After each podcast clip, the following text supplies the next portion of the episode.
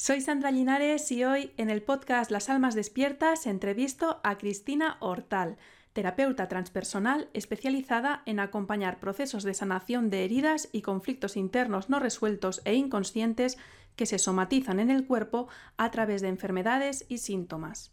Ella está autosanada de una enfermedad considerada crónica desde 2014. No te pierdas su inspiradora historia de sanación de una enfermedad muy dolorosa que sufrió desde los 21 años y que no le diagnosticaron hasta los 27. Le dieron un pronóstico muy desolador, pero ella no se lo quiso creer, y ahí empezó su proceso de sanación. Pero no fue un camino en línea recta, nos cuenta las barreras tanto externas como internas con las que se topó. En un momento de crisis vital donde confluyeron varios problemas en su vida, tuvo un brote muy fuerte que la tuvo varias semanas sin poderse mover de la cama y que la llevó a replantearse pedir la incapacidad permanente. En ese momento tomó una decisión bastante alocada para el estado en que se encontraba que cambió el curso de su enfermedad y de hecho toda su vida. Cristina Hortal nos explica por qué una enfermedad crónica o genética no es una sentencia, el hecho de que la medicina moderna no pueda curar tantas enfermedades, que digan que son crónicas o genéticas y que solo pueda haber tratamientos paliativos para disminuir los síntomas, no es casual. Además, se menosprecian e incluso demonizan las terapias que llaman alternativas y que sí pueden curar este tipo de enfermedades. Según ella, es evidente que hay una mano negra detrás. Un paciente curado es un cliente perdido, y una persona enferma es dependiente y no tiene mucha energía para molestar al sistema. Hablamos de la diferencia entre el diagnóstico de una enfermedad y el pronóstico. El diagnóstico puede ser correcto, pero si queremos sanarnos nunca deberíamos creernos el pronóstico muchas veces catastrofista que dan algunos médicos. Desde el enfoque de la descodificación biológica se dice que todas las enfermedades son una creación propia. ¿Cómo se explica eso? ¿Siempre es así? Le pregunto si no cree que esta visión puede hacer que la gente se sienta culpable o victimizada por haber enfermado. Cristina nos explica que tenemos la capacidad de autosanarnos e insiste en que debemos responsabilizarnos de nuestra salud y por extensión de toda nuestra vida y tomar las decisiones que creamos que nos convienen.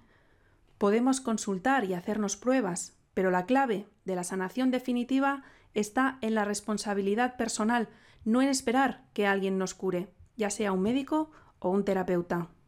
Pero ¿cómo podemos cambiar las creencias que nos imponen desde el sistema sobre cómo funciona nuestra salud? Sobre todo en los casos que casi todo nuestro entorno crea algo diferente. ¿Y cómo podemos hacer valer nuestro criterio cuando se trata de nuestra salud? Este episodio está patrocinado por mi negocio, escuelaemprenderconexito.com. Mi especialidad es el marketing para terapeutas, coaches, psicólogos y nutricionistas. Te ayudo a atraer clientes por Internet para que puedas llevar la vida que quieras trabajando en exclusiva en lo que te apasiona, mientras ayudas a transformar vidas y a elevar la conciencia de las personas. Si eres profesional del desarrollo personal y quieres ayudar a transformar la vida de más personas y vivir en exclusiva de tu pasión, te invito a apuntarte a mi curso gratuito Más y mejores clientes. Tres audios donde te explico toda la estrategia de marketing que yo misma uso y que enseño a mis alumnos y clientes. Lo encontrarás en escuelaemprenderconexito.com. Esta entrevista está disponible en las plataformas de podcast habituales, Spotify, iBox, Apple Podcast, Google Podcast, etc. y también en vídeo en YouTube y Odyssey. Como ya me han eliminado algunos vídeos de YouTube por la censura, te animo a suscribirte por email en la web lasalmasdespiertas.com, donde sí están todas las entrevistas, para que te avise cuando publique nuevo episodio y te mande los enlaces donde encontrarlos. Algunos vídeos ya no están en YouTube y otros ni siquiera voy a intentar subirlos. Por último, quiero pedirte que compartas esta entrevista con todas aquellas almas despiertas que conozcas necesitamos sentirnos unidas y apoyadas. Te dejo con la entrevista.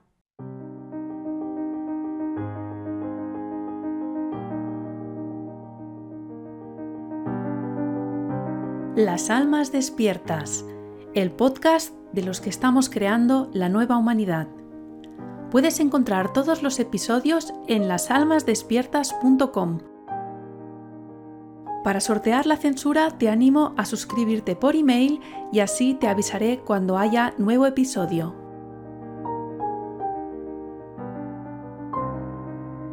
Hola Cristina, bienvenida al podcast Las Almas Despiertas. ¿Cómo estás? Estoy muy bien, muchas gracias por, acogerme aquí y, vamos a ver qué sale. A ver qué sale. Mm. Pues vamos al grano directamente, porque mm, vamos a hablar hoy de, enfermedades, de, de, autosanación, de cómo gestionar nuestra propia salud. Así que me gustaría empezar con una pregunta, porque me sorprendió escucharte decir que las enfermedades crónicas o genéticas no son sentencias. ¿Tú a qué te refieres con esto? Bueno, me refiero a, es, una de las, eh, en mi experiencia, lo que he ido descubriendo y corroborando una y otra vez, es una de las ideas erróneas, que hay muchas, populares, o sea, mm, globales, que, que son la, la mayoría en cuanto a la enfermedad. Es decir, la manera común de verlo es que la, cuando una enfermedad es genética es como ineludible, ¿no? O sea, ya vienen mis genes, entonces yo no puedo hacer nada al respecto. O es que toda mi familia lo ha pasado y yo no me estoy dando cuenta que me estoy predisponiendo y me estoy, me estoy programando para ello y el poder enorme que tiene la mente, que seguramente hablaremos un poco de eso, y, se, y eso se ignora o no se tiene en cuenta, no se integra en el día a día, en cómo afrontamos, en cómo sentimos, en cómo, en cómo bueno, nos ponemos a resolver esa, situación de enfermedad. Y en cuanto a, lo crónico, igual. O sea, el calificativo de crónico, cuando nos diagnostican una enfermedad que se considera crónica, em, es como que ya tenemos, mm, bueno, tenemos una información con respecto a las estadísticas, lo que suele hacer esta enfermedad, que no se resuelve y cómo opera y la gravedad, etcétera, si tiene tendencia a aumentar, si no, y, de alguna manera eso lo hacemos nuestro. Es decir, no nos cuestionamos el que pueda ser de una manera distinta y desde luego no incorporamos la capacidad que tenemos individualmente de ejercer una influencia en el curso de esa enfermedad o en el aumento de nuestra salud, que viene a ser lo mismo. ¿no? Esto no se tiene en cuenta como no se tiene en cuenta pues, nuestra responsabilidad y como no se tiene en cuenta nuestro superpoder, que sí lo tenemos para influir sobre la salud. Entonces, esto en sí mismo ya es em, un obstáculo, ya es un palo en la rueda que nos ponemos porque esas etiquetas nos las creemos, no nos las cuestionamos y eso ya nos predispone a repetir la historia de todo el mundo, la que nos han contado, que es la que nos va a pasar. Y esto como, como otras como otras creencias, como otros errores de entender todo esto, Mm, estas son unas muy importantes. Mm. Eh, parece ser que hay como una corriente que habla de que las enfermedades crónicas son las que la medicina moderna no sabe resolver y por eso las llaman crónicas. Y dicen, bueno, pues tú vas a estar con estos síntomas toda la vida.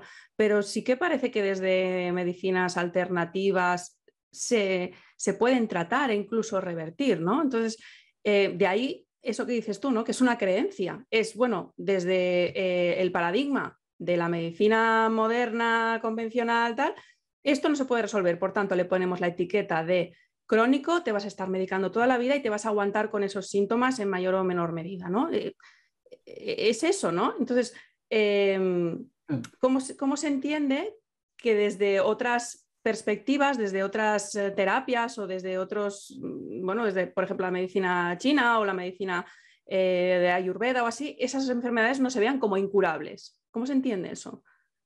¿Qué quieres decir? ¿Que cómo se entiende que, con todos los avances que tenemos y todo el, dinero que se le pone a ello y todos los recursos humanos que se le pone a ello y, y, bueno, todos los avances que tenemos por otro lado en otras cosas, ¿cómo puede ser que, aquí esté eso tan limitado, ¿no? Pues para mí es claramente deliberado, es así.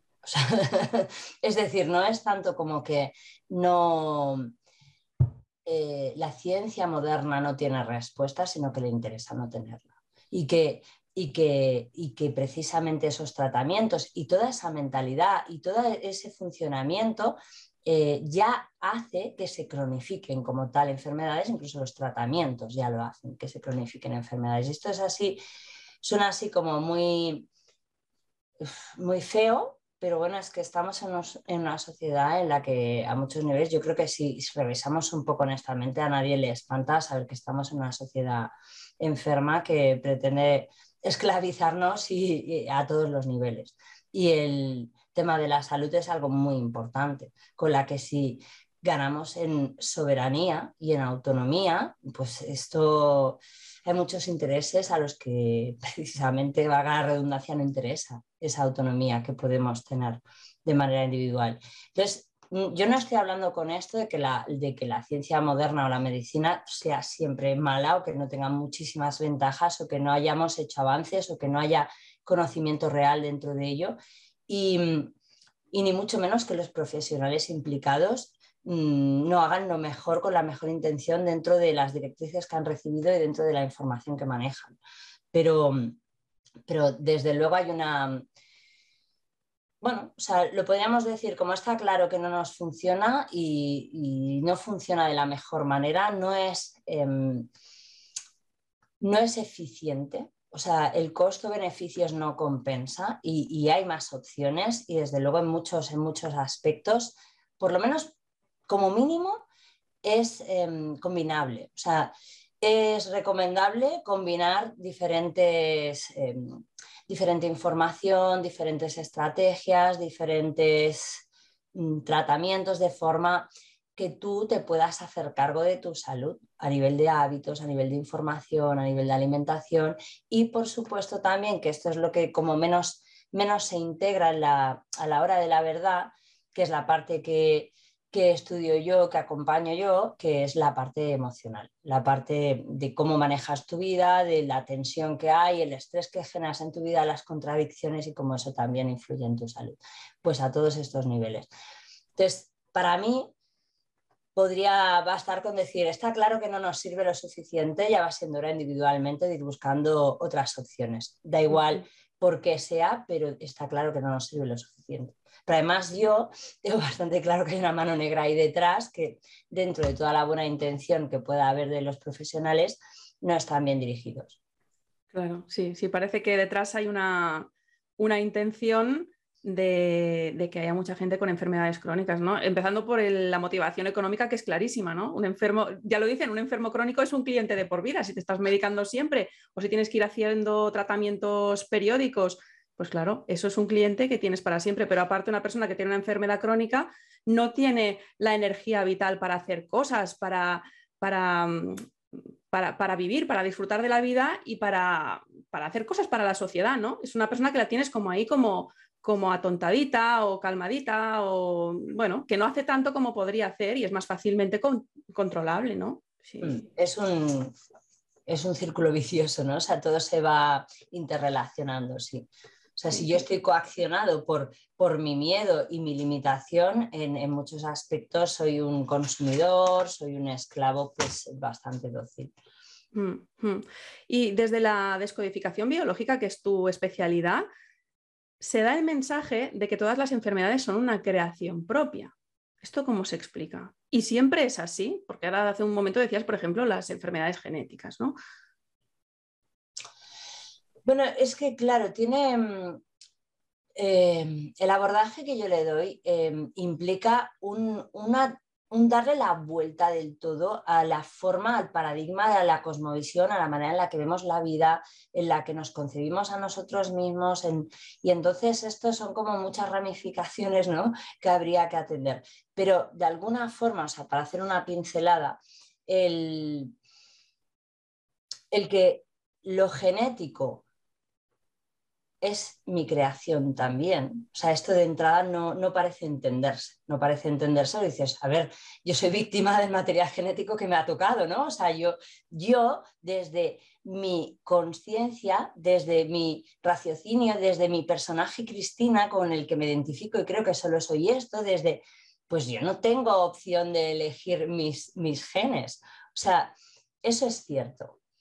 Luego otra cosa que es más fácil ahora voy a, con lo anterior, pero otra cosa que es más fácil es que eh, los genes em, proponen pero no disponen. O sea, es decir, que luego el cómo se desarrolle esa enfermedad, o sea, puedes tener una tendencia, una prevalencia, ¿no? una, una vulnerabilidad de serie, pero luego el que en tu vida eso encuentre el ambiente perfecto para desarrollarse es a base de, de todas estas incoherencias, de estos programas que hemos recibido y que seguimos, que seguimos perpetuando, que seguimos creando malestar y sufrimiento en nuestra vida. Entonces, todo esto hace un caldo de cultivo perfecto para que esto se desarrolle más. Y ahí directamente si tienes influencia.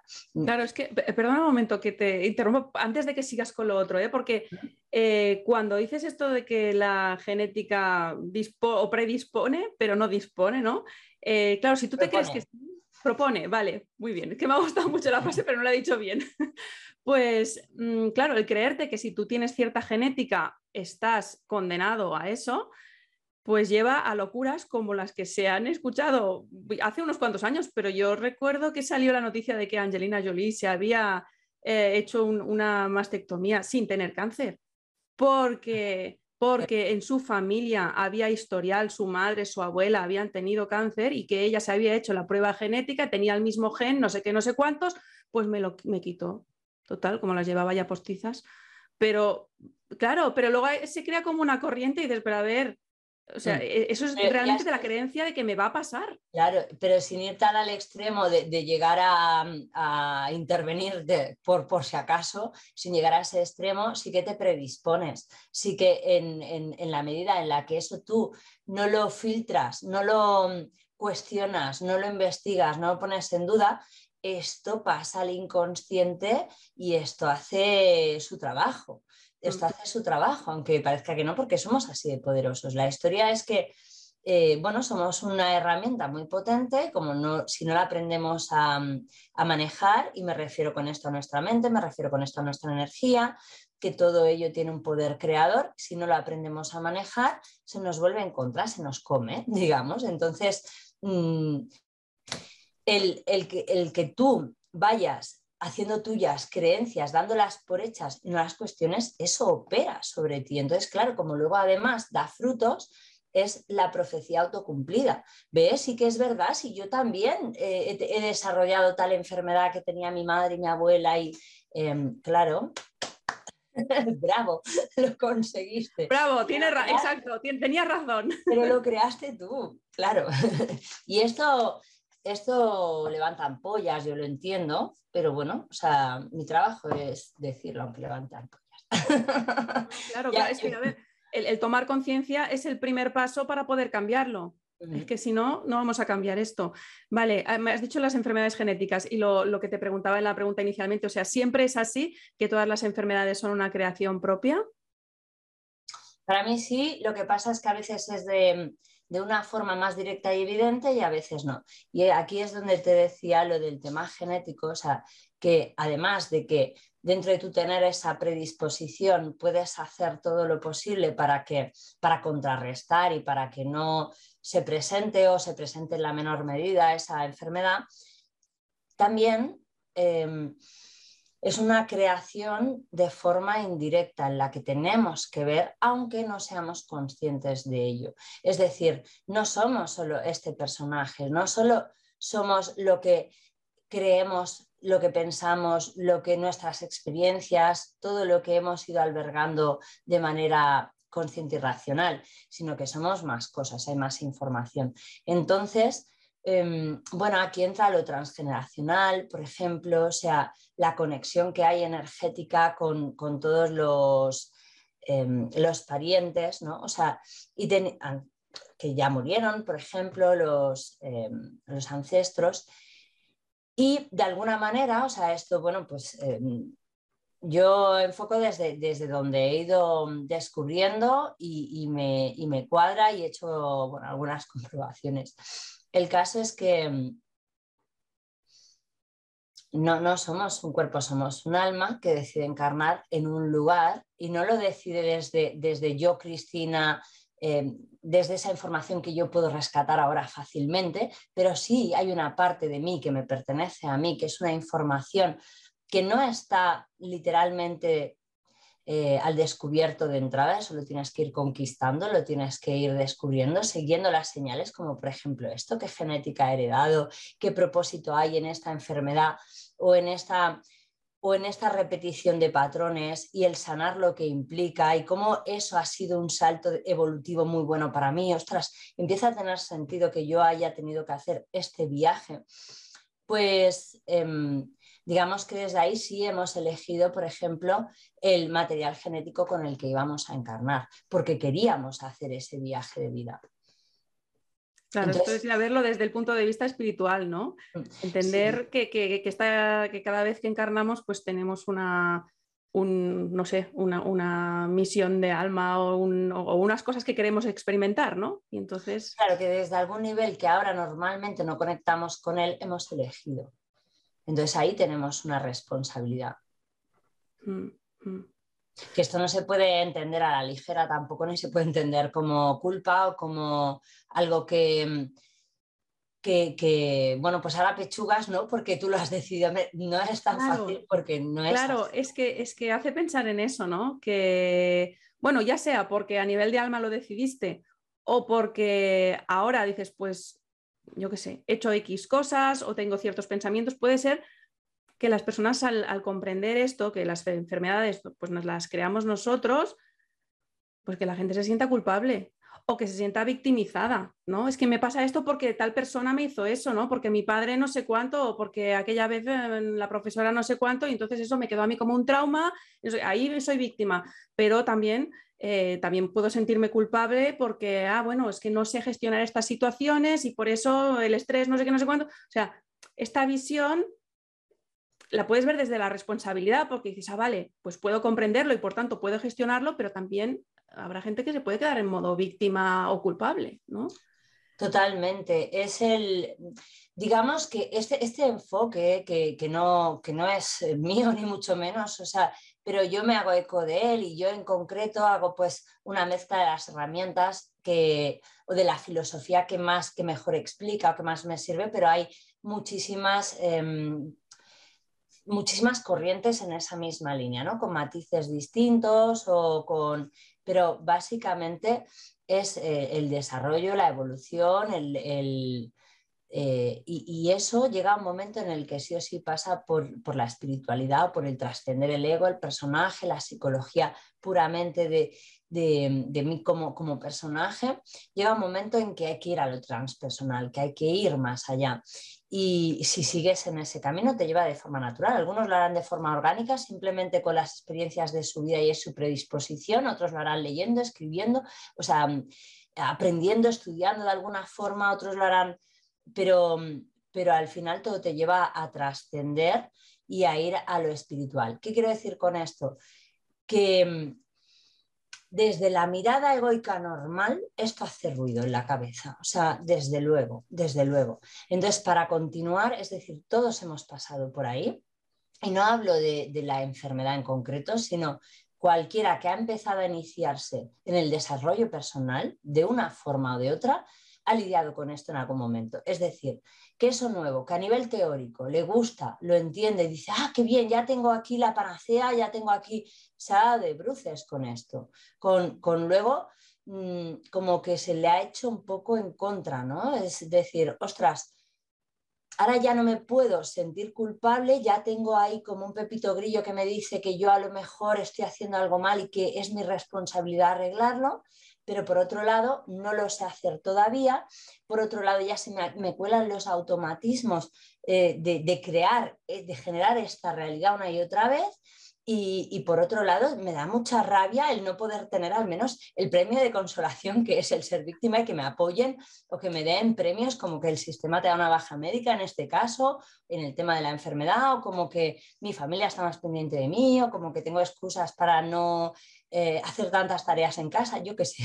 Eh, entonces, es como que todavía em, el, paradigma, la cosmovisión, la tienes igual, aunque has entendido un ápice, una, una pequeñita parte teórica.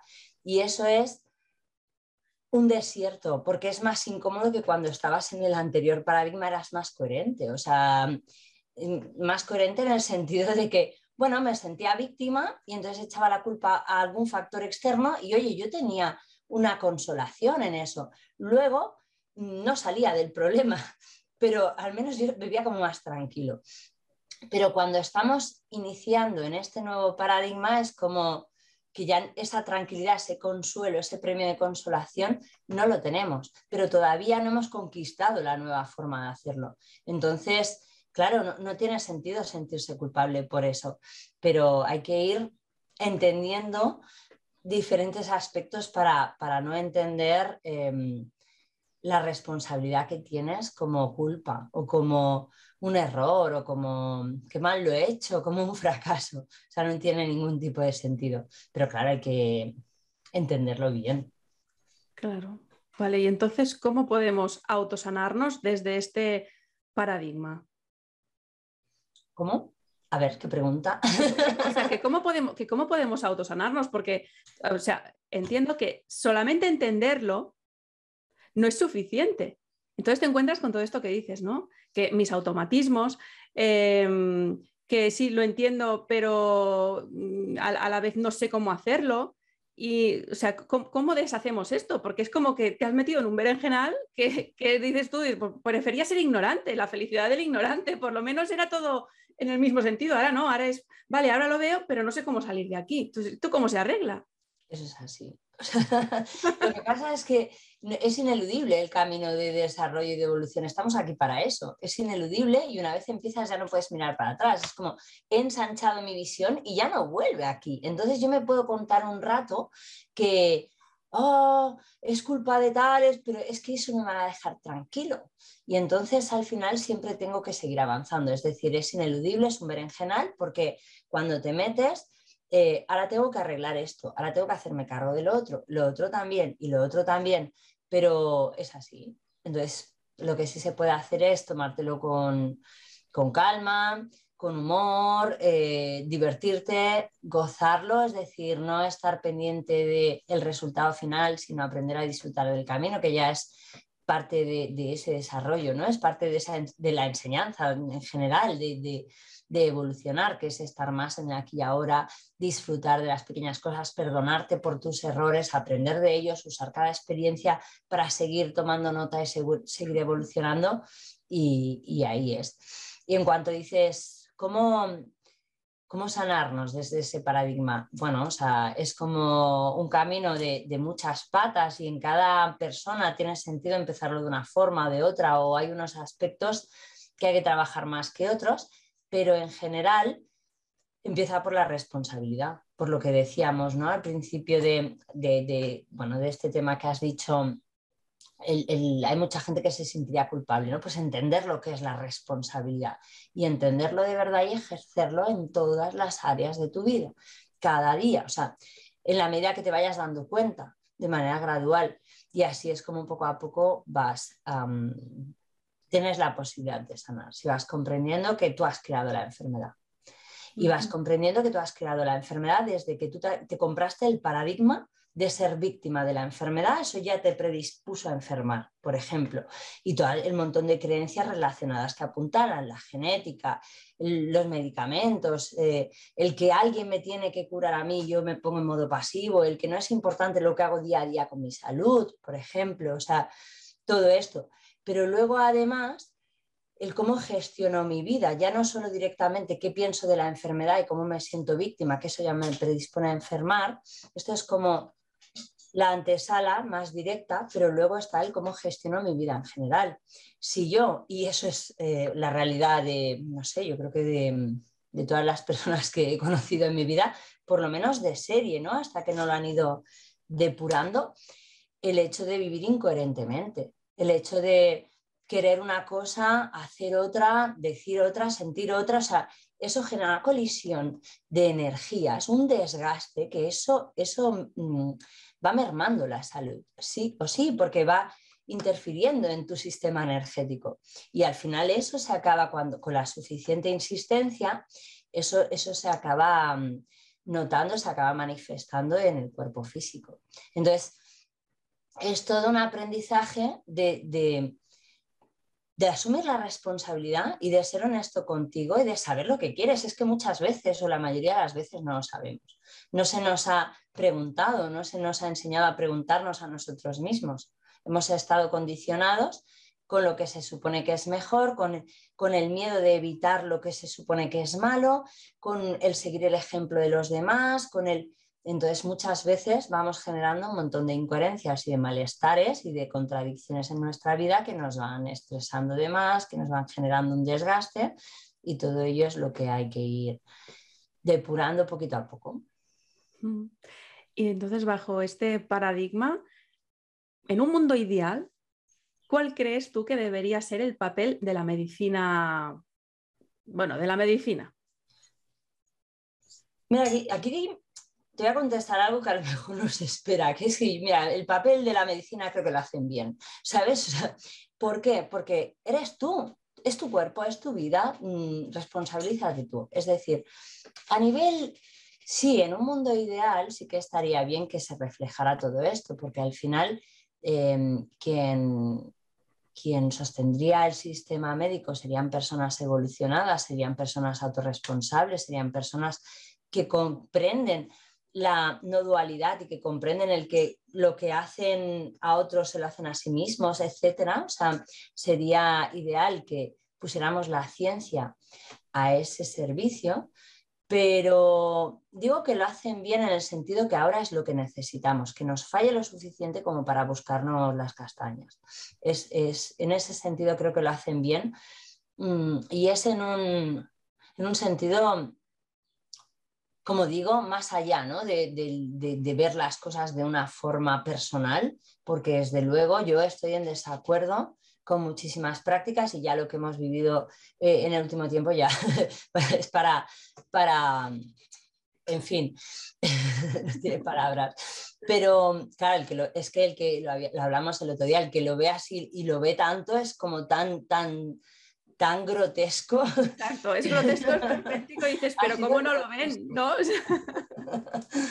Pues claro, e, en ese sentido, o sea, desde luego, para mí está mal, pero en un sentido que va más allá de mis preferencias humanas y de entender que tenemos un viaje evolutivo por delante, la humanidad, entiendo que ha sido necesario para que muchos desconfíen y, dejen ya de delegar y dejen ya de, de, sentirse niños en manos de otros que los han de cuidar y empiecen a decir, a ver, ¿Qué, puedo yo hacer por mi parte en el día a día para encontrarme mejor? O voy a informarme, que además ahora con Internet lo tenemos todo a la mano, voy a buscar información, voy a cuestionar lo que me dicen de que esto no se cura, voy a buscar testimonios de, sanación, voy a buscar alternativas, voy a probarlo, que eso es el verdadero conocimiento, lo que pruebas, lo que experimentas y, y, a partir de ahí voy haciendo mi camino en ese sentido. Y lo puedo ir combinando también con la medicina tradicional, eh, en ciertos aspectos que sea necesario. Pero voy haciendo esto, ¿no? Y si no fallara tanto, si no fuera ya tan descarado, el ser humano pues tiene tendencia a la comodidad y además tenemos, estamos sumidos en este sistema, en esta rueda de hámster, que tenemos muy poco tiempo para cuestionarnos, para pensar, para dedicarnos a cuidarnos, que, que como no hubiera fallado tanto, mm, seguiríamos simplemente haciendo lo mismo de siempre. Entonces, en ese sentido, o sea, si, yo lo veo en mí, que yo ya estaba muy predispuesta por mi propia experiencia, que yo ya me había decepcionado muchísimo el, sistema médico, yo ya había renunciado a esperar de, de gran cosa, eh, pues imagínate las personas que sí, que mm, ¿no? yo, yo misma esto me ha despertado más, yo misma esto me ha hecho Em, pequeñas cosas que da por hechas o que no me cuestionaba o que no, pues ahora me he tenido que tomar la molestia de informarme, de cuestionarme, de, en fin, eh, como por ejemplo las inoculaciones las normales que le ponen a los niños, yo eso no me lo cuestionaba. A partir de ahí me lo cuestioné, investigué y a partir de ahí me tocó confrontar y, y, hacer la mía y seguir mi criterio, etcétera, ¿no? Este es un pequeño ejemplo. Pues si yo, que ya estaba bastante eh, emancipada del sistema médico, pues la persona que, mm, que tenga ya esa, predisposición a cuestionarse, que ya tenga cierto nivel de su alma ya le está pegando el toque, ¿no? De, de ves espabilando, ya hay algo que no le, le chirría, tiene, está como preparada para hacer, eh, empezar a autorresponsabilizarse y a evolucionar, pues, y estaba muy enganchada al sistema y le ha fallado estrepitosamente, pues ahí es un, una, acicate muy potente ¿no? para, empoderarte y, arremangarte y hacer tu trabajo. Así que en ese sentido está bien. Creo que es una cuestión de individualmente, que, empecemos individualmente a responsabilizarnos y cada uno encontrar, empezar por, por, las herramientas que le resulten más a la mano, ¿no? que le resulten más sencillas, ir haciendo, ir haciendo y aprender a escuchar su intuición y a confiar en sí mismos. Sí, sí, o sea, yo lo que saco de lo que has dicho y, estoy totalmente de acuerdo es que debemos responsabilizarnos al 100% de nuestra salud, porque la medicina moderna, convencional, sistema médico, eso no va a cambiar. Al contrario, se van a poner cada vez más, más como están ahora, más, más radicales o más, em, bueno, todo esto que está pasando, ¿no? Entonces, eh, todo pasa por responsabilizarnos nosotros de nuestra propia salud y sacar a los médicos del pedestal en que los hemos puesto, que es el pedestal que tenían los curas hace 200 o 300 años, que eso era intocable, incuestionable. Pues no. Pues yo, le voy a consultar y luego hago lo que quiero porque al final yo soy responsable. Claro, que no, le parece bien al médico. Niño. Claro, que no se me trate como un niño. O sea, están al servicio de, no, no, no somos, em, digamos, niñitos que tenemos que ser guiados. A mí me gusta decirle la Santa Madre Ciencia, ¿no? Porque realmente se ha convertido en eso, en una religión, en muchos sentidos. Mm. Sí, sí, porque claro, no se puede cuestionar nada porque ya te dicen de todo. Y oye, que al médico no le parece bien, bueno, es que no tiene por qué saberlo, ¿no? Porque además, como ahora vas a uno, ahora vas a otro, no es como antes que tenías tu médico y tú, bueno, igual el de cabecera sí que tienes el mismo, ¿no? Pero Vamos, que al final le dices, voy a consultar y luego yo decido, consulto varios, me informo, no sé qué, y luego decido, pero el, cambio viene de nosotros, ¿no? Vamos, si esperamos a que nos lo den, está claro que no. porque estamos hablando de la salud, pero en todas las áreas, funciona así, sí, sí. Y claro, cuando dices, ostras, pues si al médico no le parece bien, pues que no le parezca bien, pero yo le consulto solamente. Pero claro, para esto se necesita convencerte a ti mismo primero, o sea, estar seguro, porque muchas veces lo que sucede, muchas, muchísimas, muchísimas veces, es que una sentencia así, una amenaza así del médico, como dejes el tratamiento vas a empeorar seguro, o esta es la única vía en la que puedes conseguir cierta mejora. Esto es, y tú no tengas trabajado tu coraje, tu, tu confianza en ti, no hayas mm, hecho pequeñas corroboraciones que, te, sirvan para extrapolarlo, no, vayas experimentando y no, tengas, no te hayas hecho un poquito de callo ¿no? en esta autonomía. También quizá a lo mejor has empezado por otras áreas, pero te sirve esta vez para enfocarlo, para proyectarlo sobre esto ¿no? y, replicar un poco lo que has hecho en otras áreas.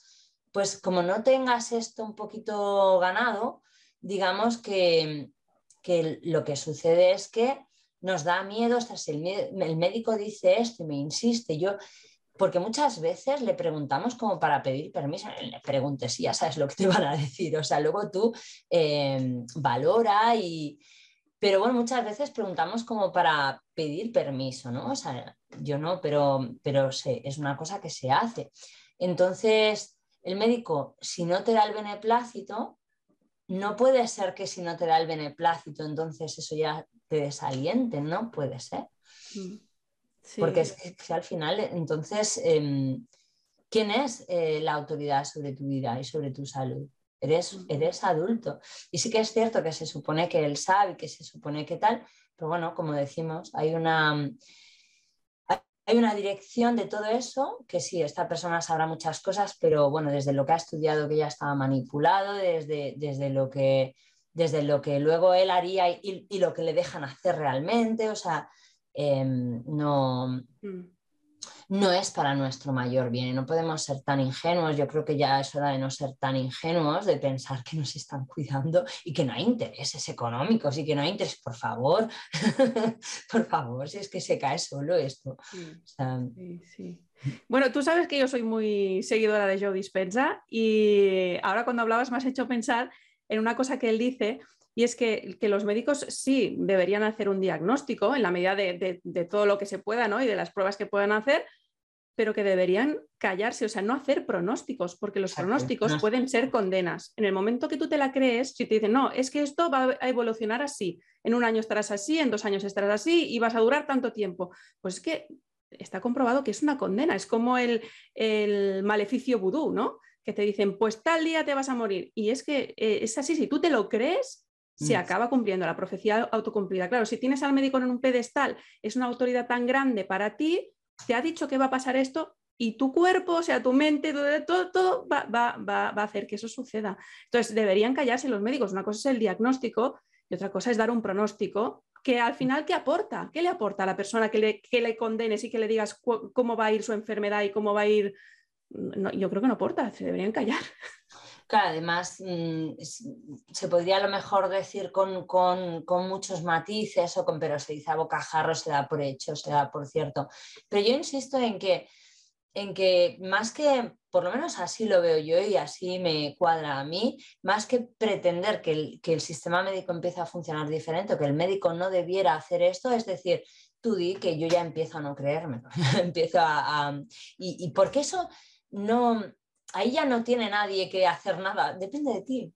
Que esto es la autorresponsabilidad, ir aplicándola, depende de ti. Ya no dependes de que el médico no te diga, es que ya te, resbale lo que te diga. Y eso depende de ti. El que tú vayas con una fuerza y, y, el vaya, vayas como recordándote, vayas trabajándote, vayas convenciéndote, vayas conquistándote a ti mismo, vayas poniéndote de tu parte, vayas... Mm, eso depende de ti. ¿Es, trabajo? Sí, pero vale la pena ese trabajo. O sea, coste-beneficio al final sale rentable sí o sí. Quizá no en el corto plazo, porque no son resultados tan rápidos y hay que hacer como un cambio de paradigma a todos los niveles y esto supone vencer una inercia, que todo tu entorno te lleva a lo mismo, que todos te dicen lo mismo, que todo... y bueno, supone una fortaleza, pero como digo, esto, esto mismo ya, ya te permite hacer callo, ya te permite ir ganando esa fortaleza mental y el, el ir mandando en tu mente, ¿no? Y eso solo depende de ti. Claro, es que, es que ¿cómo podemos cambiar nuestros hábitos, nuestras creencias, o sea, las creencias que el sistema te impone, lo que te dice el médico, sobre, eh, sobre, la salud, sobre todo cuando el entorno, o sea, nuestra familia, nuestros amigos, a la que estoy hablando de alguien que tenga una enfermedad grave, crónica, o sea, algo, algo grave, ¿no? Un resfriado que, bueno, pues, pues puede ser más, más autónomo en cómo tratas tu resfriado o lo que sea, ¿no? Pero una enfermedad grave, claro, si tú te sales de la vía, tu entorno te va a estar machacando y te van a hacer coger miedo. Y el médico te va a decir, es que si no haces esto, te va a pasar lo otro. Entonces, ¿cómo lo haces para ser fuerte y para realmente cambiar la creencia. No solo me lo repito, pero en realidad estoy cagado de miedo. O sea, primero para una persona que a lo mejor de entrada está muy, ha estado siempre muy convencida y está empezando a, a, contemplar otras posibilidades y tal, yo le animaría a que combinara, que no fuera radical, porque combinara el tratamiento médico y le hiciera cierto caso, pero paralelamente fuera tratándose de esta otra manera, luego fuera eh, reduciendo el tratamiento, reduciendo las visitas, reduciendo la fe que se le pone a la, a la opinión del médico y haciendo crecer lo otro, ¿no? Para que mm. vaya desplazándose. Pero en principio yo lo haría de forma progresiva. ¿Por qué? Porque esto puede ser muy verdad, pero si tú no te lo crees puede ser contraproducente. Y si tú dices, vale, a mí me han dicho que tengo que dejar de ir al médico, vale, pues ahora empiezas a tener fe ciega por el terapeuta de turno, pero es fe ciega, fe ciega al fin y al cabo. Estamos en las mismas. Y tú en el fondo no te has convencido a ti mismo, no has hecho todo este trabajo, a lo mejor estás cagado de miedo. Y eso es contraproducente, eso también te puede enfermar te puede bajar el sistema inmune, te puede hacer más vulnerable. Entonces, lo primero que diría es esto, ¿no? O sea, eh, tómatelo con calma y ves haciéndolo gradual en la medida en la que tú te veas capaz. Y luego, pues, bueno, por, pues esto, o sea, el estar dispuesto a, que, bueno, a que no te, no te den tanto consuelo, a que no te apoyen tanto, a que no te victimicen. Pero ese victimismo tiene también premios, como decíamos, a ir renunciando conscientemente a esos premios, a ese apoyo, el tener la fortaleza, como decíamos, de ir a ti mismo convenciéndote más y dándote respuestas que repliquen lo que ellos te dicen y que lo veas más claro cada vez, pues investigues, hagas pequeñas pruebas, eh, lo vayas investigando, etc. Y luego también, según cómo y por qué no, que cambies de entorno. un poco, o sea, gradualmente. No es que eso sea la, solución, pero si al final estás en un entorno de, estos que se pegan la tarde hablando de, sus síntomas y eso parece que es un estatus, ¿no? O sea, mientras más... Yo más, ¿no? Me duele más, yo estoy peor. Y, y al final mm, te das cuenta que aunque no quieras sin querer se te contagia, pues oye, ves, ves reduciendo un poco, ves exponiéndote menos a esos ambientes, ves cortando un poco la conversación, ves em, gradualmente también, también ayuda, porque desde luego la inercia es muy fuerte en todos los sentidos y nuestra fortaleza puede a veces ser un poco limitada, ¿no? Entonces, una combinación de ser fuerte y de, aunque te quieran influir, digamos, influirte tú más, ¿no? Y al final acabar incluso influyendo a los demás, que esto yo, por ejemplo, lo hago, pues acabar influyendo a los demás y entonces te fabricas un entorno mucho más em, que ya es favorable a todas estas ideas, em, pero en cierta medida te lo fácil y, quítate un poco de ciertos entornos muy tóxicos. Y todo esto, como digo, gradualmente. Claro, claro, me gusta mucho esto, que sea gradual, porque además supongo que eso te va reforzando, ¿no? O sea, como vas viendo la evolución, dices, bajo la medicación, o pero estoy haciendo esto otro, no sé qué, o voy espaciando las visitas con el especialista, no sé qué. Pero claro, si, tú, tú, estás mejorando, entonces eso está rompiendo esas creencias, te está reforzando que vas bien. No, no esté metido a la piscina sin saber si hay agua, no. Claro. eso está muy bien. Entonces, sí, perdona, Didi. No, no, eh, yo pongo el ejemplo muchas veces de la rueda gira, gira con su inercia hacia una dirección y la tienes que hacer girar en la contraria. Y eso, ese primer giro es muy costoso, pero luego gana inercia igual. Entonces, luego, pues esas corroboraciones, ese, em, el que luego a lo mejor ya te miran de otra manera y confían en ti, las personas, o sea, porque al final si tú estás convencido, también no te van, no te van a atacar tanto, o sea, esto es energético, o sea, si yo estoy convencida, la manera en la que en la que mi mirada mismo ya les desanima, no por miedo, sino porque inconscientemente ya ven que no hay nada que rascar ahí, ya no, ya no, me, ya no me van a estar diciendo tanto, ah, cuidado, tal, eso ya va, vas a empezar a, emanar una seguridad que les va a hacer dudar, porque al final ellos, sus creencias se basan en el miedo, no son tan fuertes esas creencias, porque se basan en el miedo. Entonces, cuando tú emites luz, emites fuerza, emites confianza, emites alegría, emites... eso es que les quiebra el discurso de, manera natural. Entonces, ya poco a poco, mm, además, pues a ti se te ocurren argumentos brillantes también, porque, porque estás conectado con eso, entonces sabes cómo replicarlo, sabes cómo callar esa, eh, ese, o sea, cómo acallar el discurso que está diciendo, cómo desmontarlo, cómo... Y, todo esto es cuando al final se gira la rueda en sentido contrario y acabas influyendo. Más si te lo aplicas, das ejemplo y los demás te ven, cuestión de tiempo. Y supongo que también habrá veces que tendrás que poner límites, ¿no? Y decir, basta. Claro. Basta, no te metas o no. Bueno, eso sí es de en familiares o amigos y al médico, pues no sé cómo se gestiona esto, ¿no? Pero, pero claro, habrá momentos que tendrás que decir, no, pues eso no lo voy a hacer porque yo creo que no, y yo soy responsable de mi salud y de mi vida y no voy a hacer eso. Aquí viene el sentido de la responsabilidad y el de ser consecuente, el de, el de, bueno, tomo mi riesgo y lo tomo yo, o sea, valorar los riesgos que tomas, pensar en qué respuestas tendrás en ese riesgo si sale un poquito mal, o sea, eh, y te tienes que hacer cargo tú. Mm, mm.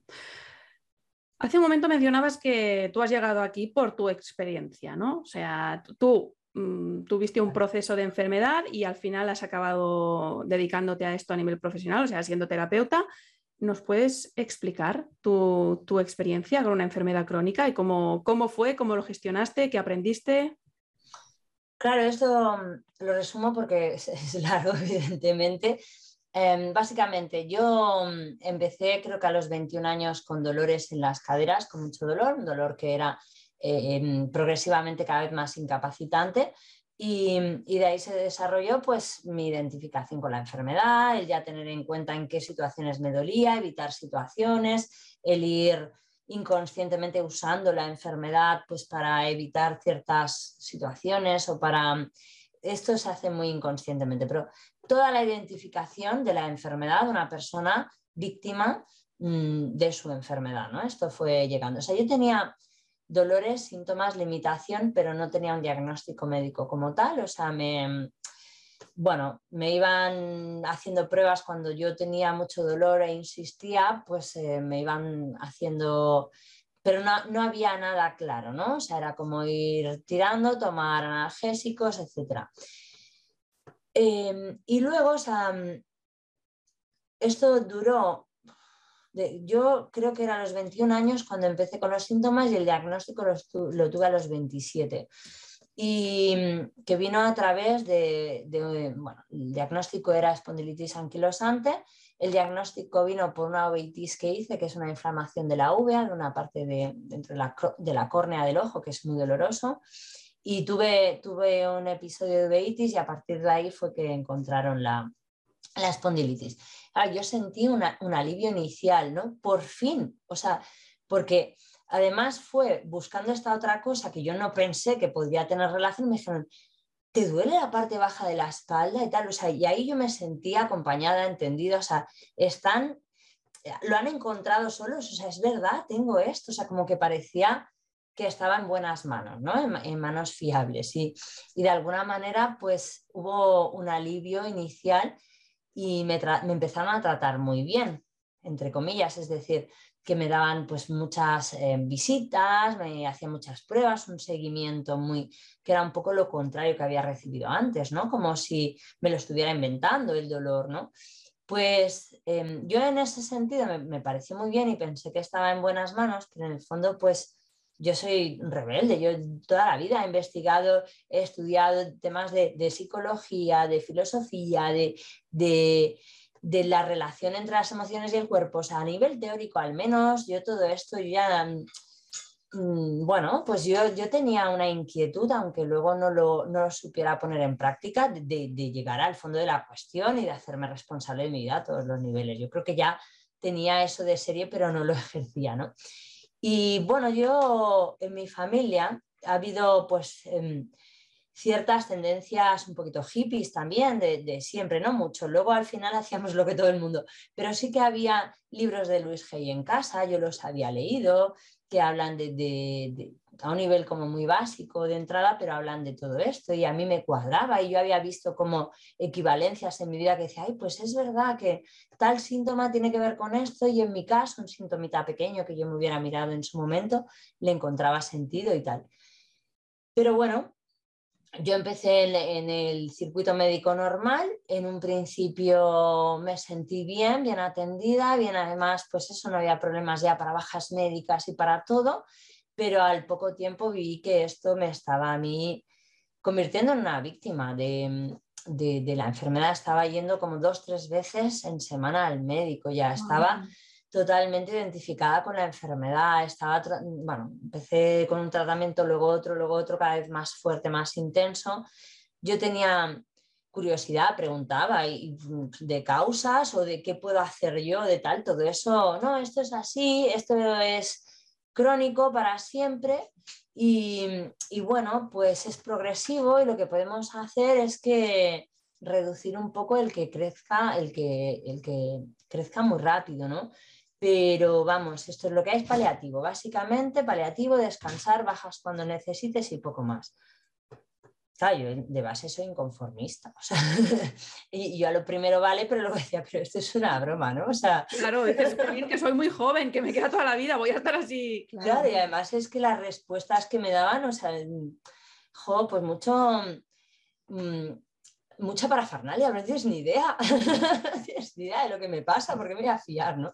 Y en cuanto a qué puedo hacer yo para ayudar a esto, claro, eran, eran respuestas muy vagas, muy, bueno, pues mira, si comes más así, menos así y haces tal ejercicio, algo puedes hacer, ¿no? Pero era como, bueno, sin darle importancia, como algo residual, como, bueno, pues a lo mejor si quieres entretenerte para probar esto, pero vamos, que, que lo que funciona es la pastilla que yo te doy y ya está, ¿no? Entonces, bueno, pues al final eso yo lo fui notando, me, me fue chirriando, es, tampoco duró mucho, ¿eh? como año, año y medio, cosas así.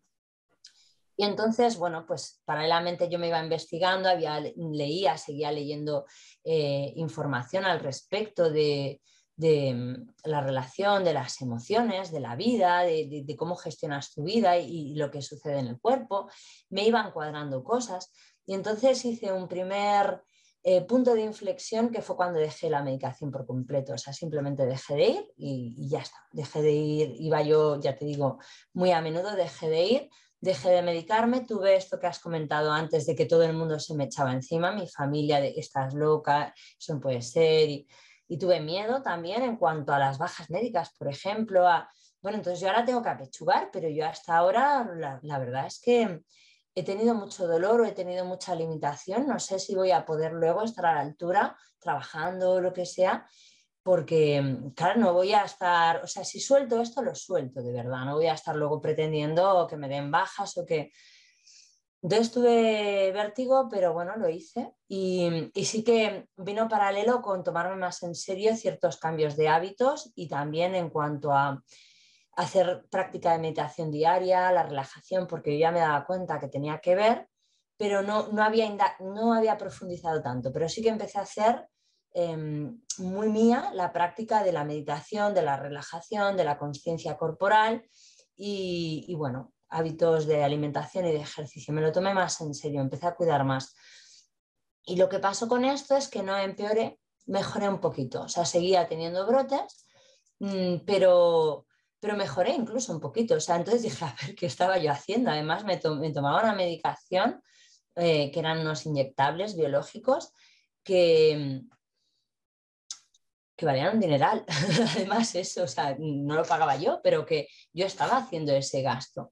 Y, digo, ¿pero, ¿pero, qué estoy haciendo? O sea, qué desperdicio de recursos y, y yo todo el tiempo perdiendo mi tiempo, perdiendo horas de trabajo, perdiendo todo para estar aquí, en las salas de espera, aquí pero realmente, mira, es que, es que no, no he perdido nada, o sea, no he perdido nada. Y, esto ya me, me, dio como, me empoderó mucho, ¿no? O sea, es como que dices, o sea, si esto es así, el siguiente salto seguramente, bueno, te va dando confianza. Y, y fue así, luego hubo un punto de inflexión, eh, quizá otro año y medio después, o así, cosa así creo. Estuve ese tiempo sin medicación Mm, con algún brote, pero ya te digo, calidad de vida en general mejor. Y luego tuvo un punto de inflexión, una crisis vital a todos los niveles, un drama de esto. bueno, me despidieron del trabajo, mm, yo entonces tenía un novio, me, me, discutí con él, luego con la compañera de piso con la que vivía también, con la familia también hubo no sé qué problema. O sea, y en ese momento aunque no fuera tan grave realmente, pero yo conecté con heridas, con sufrimiento, con tal. Tuve un brote, lógicamente, tuve un super brote de dos semanas, así que no me podía ni mover. Y, y ahí fue como una crisis de fe total. O sea, aquí me rendí, aquí fue como que pensé, la he cagado, tengo que volver al sistema médico y a lo mejor, y me cuestioné en serio que nunca había querido a pesar de que tenía fe en el sistema médico, nunca había querido plantearme una, una, una, incapacidad permanente ni nada por el estilo, y ahí me lo planteé, me acuerdo. Entonces, desde esta rendición, o sea, si bien es como un hundimiento que dices, es como contradictorio de lo que yo estoy diciendo, para mí fue necesario porque me rendí acepté que, estaba mal, acepté mi dolor emocional, acepté mi impotencia física, lo, lo, acepté, o sea, como que llegué a un nivel más profundo que antes. Y, y de alguna manera a veces había estado buscando alternativas más, más naturales y tal, pero seguía viendo esa resistencia a la enfermedad, seguía buscando algo externo a mí que me salvara, seguía juzgando la enfermedad como algo malo, seguía teniéndole miedo, seguía sintiéndome yo más débil que ella. Entonces, eh, mm, recuerdo estar en esa crisis y mi compañera de piso que me dijo como, me sugirió algunos terapeutas, o yo dije, no, ya no quiero nada, o sea, era como un rendirme, ¿no? Y bueno, para mí fue eso un territorio, un momento muy, muy, muy fértil, ¿no? Porque ahí toqué fondo y desde ahí luego, un día que me fui a dormir súper hundida, de repente me comentaron, no sé si mi compañera también, creo, de, de la biodescodificación. Y fue como, digo, pues voy a verlo, pues total. pero, pero ese tocar fondo me llevó a que luego mm, me, me presentara a hacer esa terapia de una forma totalmente desapegada. O sea, era como que no esperaba nada. Que ya dices, ya, lo he perdido todo, ¿no? Como ya no tengo nada más que perder, ¿no? Pues, pues si lo hago y no pasa nada, peor no voy a estar. Claro, pero es que además eso te lleva a una apertura que dices, mira, ¿sabes qué? De perdidos al río, yo lo voy a probar todo, que no me queda a mí nada en el tintero, ¿no?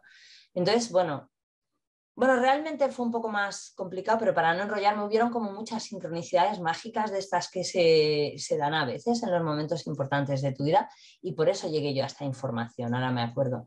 El caso es que eh, llegué a esta información de la mano de Enrique Corbera, que estaba empezando entonces, y mm, un vídeo que justamente hablaba de la, de la cuarentena, de la cuarentena como, como ¿Se oye un avión? Se, ha oído, pero muy poquito. parece que está aquí encima. Pues esto, de la cuarentena como, como un periodo necesario para salir de la cuarentena se refería a salir de tu entorno normal y estar como. Sí, que eso se lo critican mucho, ¿no? Que a enfermos que están graves que aislarse totalmente de la familia, pero ni llamadas ni nada, o sea, cortas totalmente la comunicación ni en vivo, ni por teléfono, ni por, ni, por WhatsApp, nada. ¿no? Mm. Claro, es muy radical esto, ¿eh? Claro, y, a ver, se tiene que entender bien y por qué lo haces, no solamente repetir, bueno, me dicen que haga esto y ya está, ¿no? Como lo que decíamos antes de, de dejar de tomar medicación porque me lo han dicho y yo obedezco, porque eso te puede dar una disonancia y, puede ser contraproducente. Tienes que entender por qué lo haces y hacerlo voluntariamente, libremente y sin expectativas tampoco. Y, bueno, la lógica que tiene es que eh, toda tu vida, todas las relaciones que tienes, las actividades que haces, etcétera, te están como despertando el rol que manejas normalmente, el rol eh, lo que opinas, lo que dices, normalmente comentas tal cosa, cuando alguien dice esto tú haces lo otro, o sea, entonces salirte de tu entorno habitual, si tenemos en cuenta que la enfermedad se ocasiona en esas dinámicas, en esa manera de vivir y de estar en el mundo, de relacionarme con los demás y conmigo mismo, tu mundo, tu cotidianidad, tus rutinas, tus relaciones de siempre, todo eso activa mm, ese mismo rol, el desempeño de continuar ahí. Entonces, o sea, la continuación, ¿no? El, entonces, el cortar con eso te permite hacer como, bueno, o sea, anular esos estímulos, ¿no? Que te llevan a lo de siempre y también te dan como más espacio para, para hacer la mm, introspección necesaria, eh, reflexionar, asumir y hacerte cargo de, de ti mismo, entendiendo, ah, mira, yo siempre he tenido esto, es verdad que siempre actúo así, empezar a reconocer y a reflexionar. Bueno, pues esa es la lógica de la cuarentena. El caso es que a mí me llegó esta información y justo en el momento en que estaba, y yo además tenía como pendiente, o sea, paralelamente hacer el Camino de Santiago, porque lo había hecho una vez un trocito y me había gustado mucho, y, como que en ese momento se me, me, cuadró todo como un puzzle y dije, mira, voy a hacer todo, no voy a hacer el Camino de Santiago, que voy a tardar aproximadamente eso, luego puedo estar unos días más por allá, más o menos, eh, y me cuadra porque yo lo quería hacer. Y ahora estoy sin trabajo, es el momento ideal. Pero una eh, cosa, el Camino de Santiago, si te dolían las caderas de forma como te planteaste hacer eso y cómo lo hiciste. Claro, eso es lo, que te iba, lo último que te iba a decir. Digo, y además, para mí, es como una forma muy directa de decirle a mi inconsciente que no me creo la enfermedad. O sea, fue, sentí mucho vértigo, ¿eh? Pero, Hombre. salía de un brote que justo empezaba a poder moverme, pero vamos, desde luego, eh, por descontado que no entrené para hacer el Camino de Santiago, o sea, estaba lisiada. Y lo hice además en invierno, con lo cual tenía que llevar mucho peso, ¿no? Más ropa, más... Entonces pasé de estar en cama, no, a, que mi, mi, compañera de piso me ayudaba para ir al baño para vestirme, a, a ponerme delante de, bueno, pues de casi 800 kilómetros para caminar con 10 kilos a la espalda. bueno, ¿y qué? ¿Y lo hiciste? Mm, claro. Mm. Sí, o sea, es que esto para mí en su momento fue también un, acto simbólico de desafío, de confiar, una oportunidad para confiar en mi fuerza. Y tuve dolor y, o sea, los primeros momentos antes, como pasa siempre, antes de un cambio, te vienen todos los frenos del mundo, todos los miedos. Yo cuando me vi em, en el espejo con la mochila que me costaba aguantarla ese momento, o sea, preparándome ya para salir a buscar el tren que me llevara a Pamplona y empezar a hacer el camino, mm, dije, pero ¿dónde me he metido? ¿pero esto qué es? Y no, y, bueno, pues em, precisamente por eso. Y, y, lo que me permitió hacer eso fue esa rendición previa, ese de perdidos al río, de total, me voy a llevar una super experiencia, aunque lo pase fatal y lo tenga que dejar y, a medio camino y esté con mucho dolor, me he atrevido a hacerlo, eso ya me daba, me daba bueno, me, emocionaba, me, hacía sentir viva. Entonces dije, es que no va a quedar nada por mi parte, yo voy a intentar, ¿qué pierdo? O sea, si total, ya, ya había mirado de frente la posibilidad de ser una minusválida para siempre, pues oye, ¿qué, puedo perder? Y, bueno, al final pues eso lo hice y, fue una experiencia brutal. Al principio tuve bastante dolor, pero lidié con ello y tuve muchísimos momentos de epifanía, de reflexión, de coincidencias súper mágicas, de darme cuenta de cosas. Tuve momentos en los que parecía que las fuerzas se me acababan, que el dolor que me había lesionado, que tenía que dejarlo y seguía y seguía y seguía y cuando me daba cuenta me daba una explosión de fuerza, me dejaba de doler todo. O sea, ahí pude experimentar cómo funciona esto, o sea, cómo se activan las primeras alarmas del cuerpo, tu mente lo tiene codificado como por ahí ya hay que frenar y como tú mismo ya armas lo siguiente, ¿no? O sea, ya me pongo a estar enfermo, a, recibir ayuda y cuando desafías ese límite, al final la mente encuentra la forma y el cuerpo obedece. Y es, es curioso, pero para mí eso fue como una experiencia condensada de luego lo que seguía aplicando y lo que, es, lo que lo que siguió y lo que sigue a día de hoy y lo que enseño, pero fue una experiencia como condensada de, esto, de ver cómo si no, si no seguías haciéndolo de siempre, si aparecían las mismas señales, pero tú hacías cosas distintas, luego las señales también cambiaban. Mm. Y, entonces a partir del Camino de Santiago ya dejaste de tener síntomas, o sea, fuiste superando eh, esto y ya está. Ya en el Camino de Santiago vi claramente cómo ese dolor que parecía incapacitante yo lo podía trascender. Y, claro, fue eh, paralelamente hacía mucha limpieza a nivel de, de, asumir, de asumir la responsabilidad de cosas en mi vida en las que me había sentido víctima y, empezar a asumirlo. Eso me fue dando fuerza. Luego la experiencia fue muy bonita y conocí el que es ahora mi, pareja. Eh, bueno, o sea, fue una experiencia que me, me permitía entonces hacer relacionarme de una forma distinta con las personas, tomar decisiones que no hubiera hecho de otra forma. Cuando llegué mm, tuve como muy claro el no quiero que esto que he visto, que he notado y que he sentido, esta persona que he sido en el camino, no quiero que esto quede en el camino y volver a lo de siempre. Entonces tomé mucho el compromiso de seguir aplicándolo, de seguir viviendo así, de tomar decisiones desde otro lugar escuchándome a mí la primera, atreviéndome a ser, em, a no gustar, atreviéndome a, no, bueno, a, decepcionar, a hacer cosas que no entendieran los demás, a ser imprevisible, pero bueno, vivir, vivir de otra forma. Y esto al poco tiempo me llevó a hacer el emprendimiento. también a empezar a decir esto yo lo tengo que enseñar y lo tengo y aquí pues mm, se abrió otro camino, ¿no? Otro viaje de afrontar miedos, de afrontar condicionamientos, programación y, ahí seguimos, o sea, esto no se acaba, ¿no? Pero, pero bueno, fue muy importante. Entonces, mi cuerpo ya estaba más fuerte, con más energía o digamos que cuando empezaban los síntomas no me frenaban y yo veía que luego desaparecían y esto siguió en aumento, en aumento cuando regrese. Entonces, digamos que al final empecé a vivir diferente, empecé a sentirme mejor y mi cuerpo estaba estaba en otro estado. Entonces, ya los brotes no están, ya el dolor no está, yo desde luego no me siento enferma y es una cosa que sigo corroborando, entendiendo, estudiando, explicando de otra forma.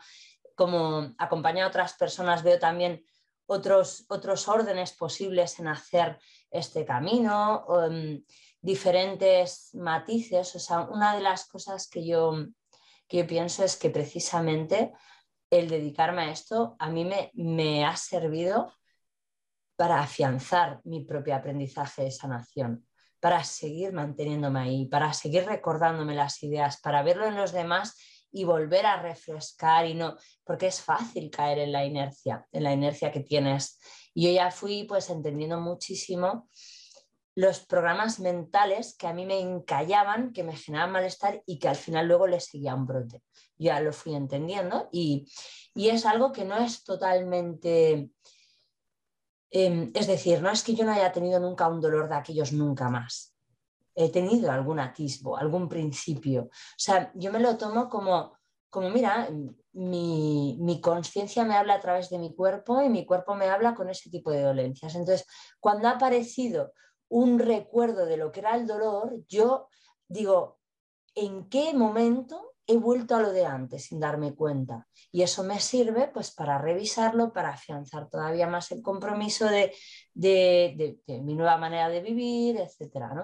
Y, automáticamente esto desaparece. desde luego ha sido muy, muy puntual, muy pequeño, tenía muchísimo dolor, estaba, estaba subyugada a la enfermedad completamente, o sea, la vida sana y fue esto, fue, fue así gradualmente.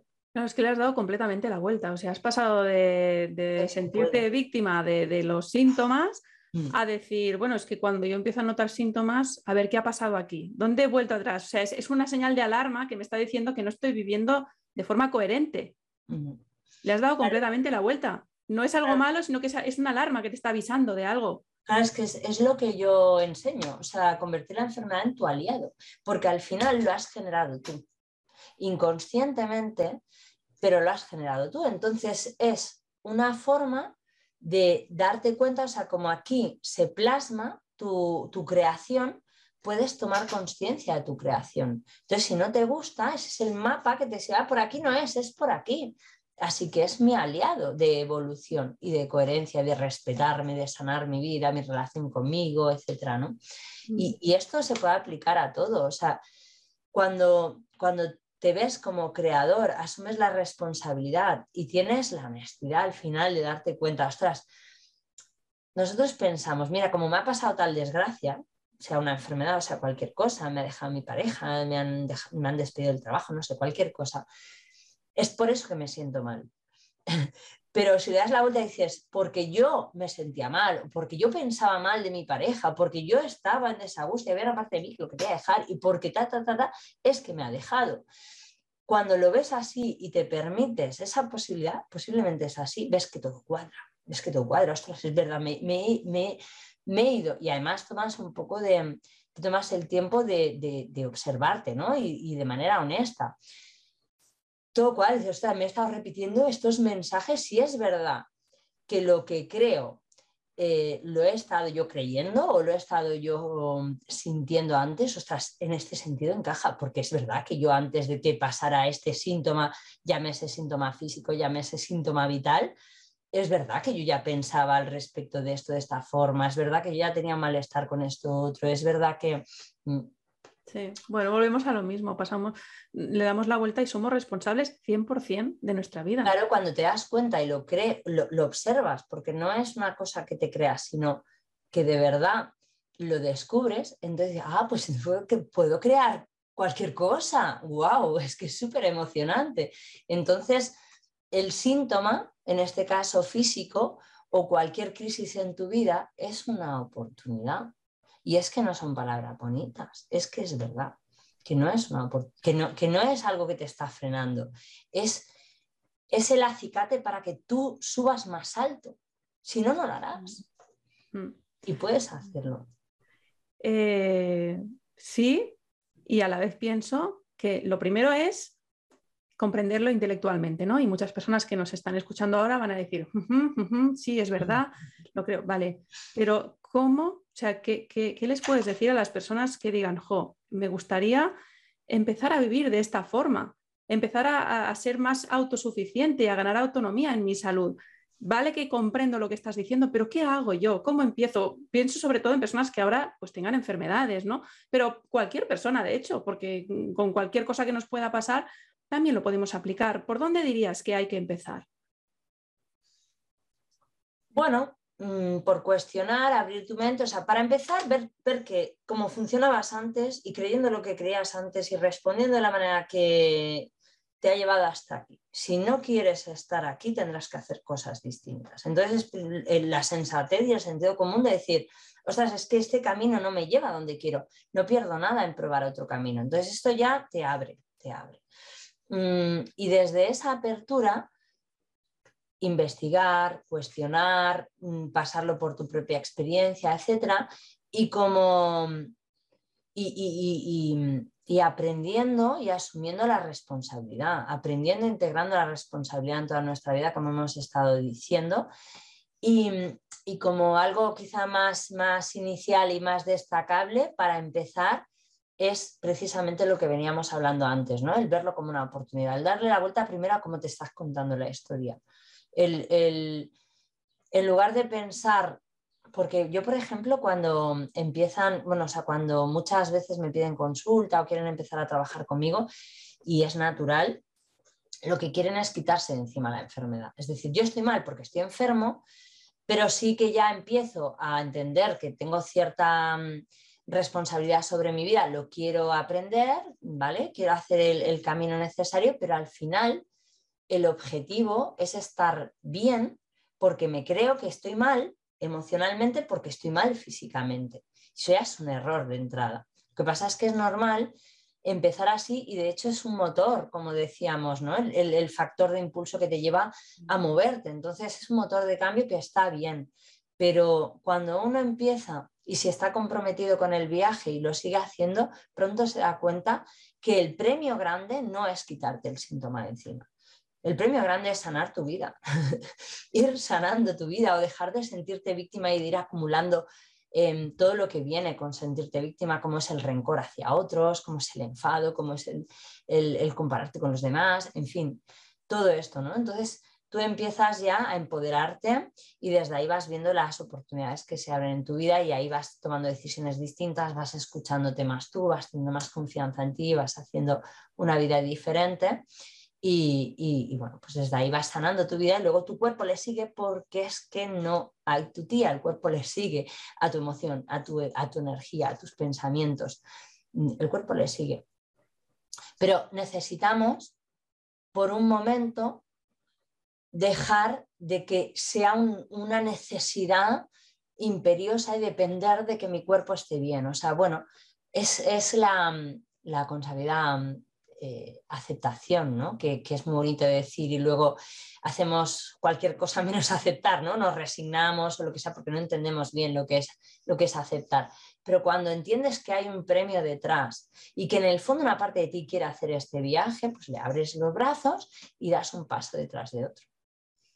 Mm. eso lo que le diría a la persona. Cristina, para terminar, dinos dónde te pueden encontrar. Bueno, pues en, básicamente en mi web, cristinahortal.com.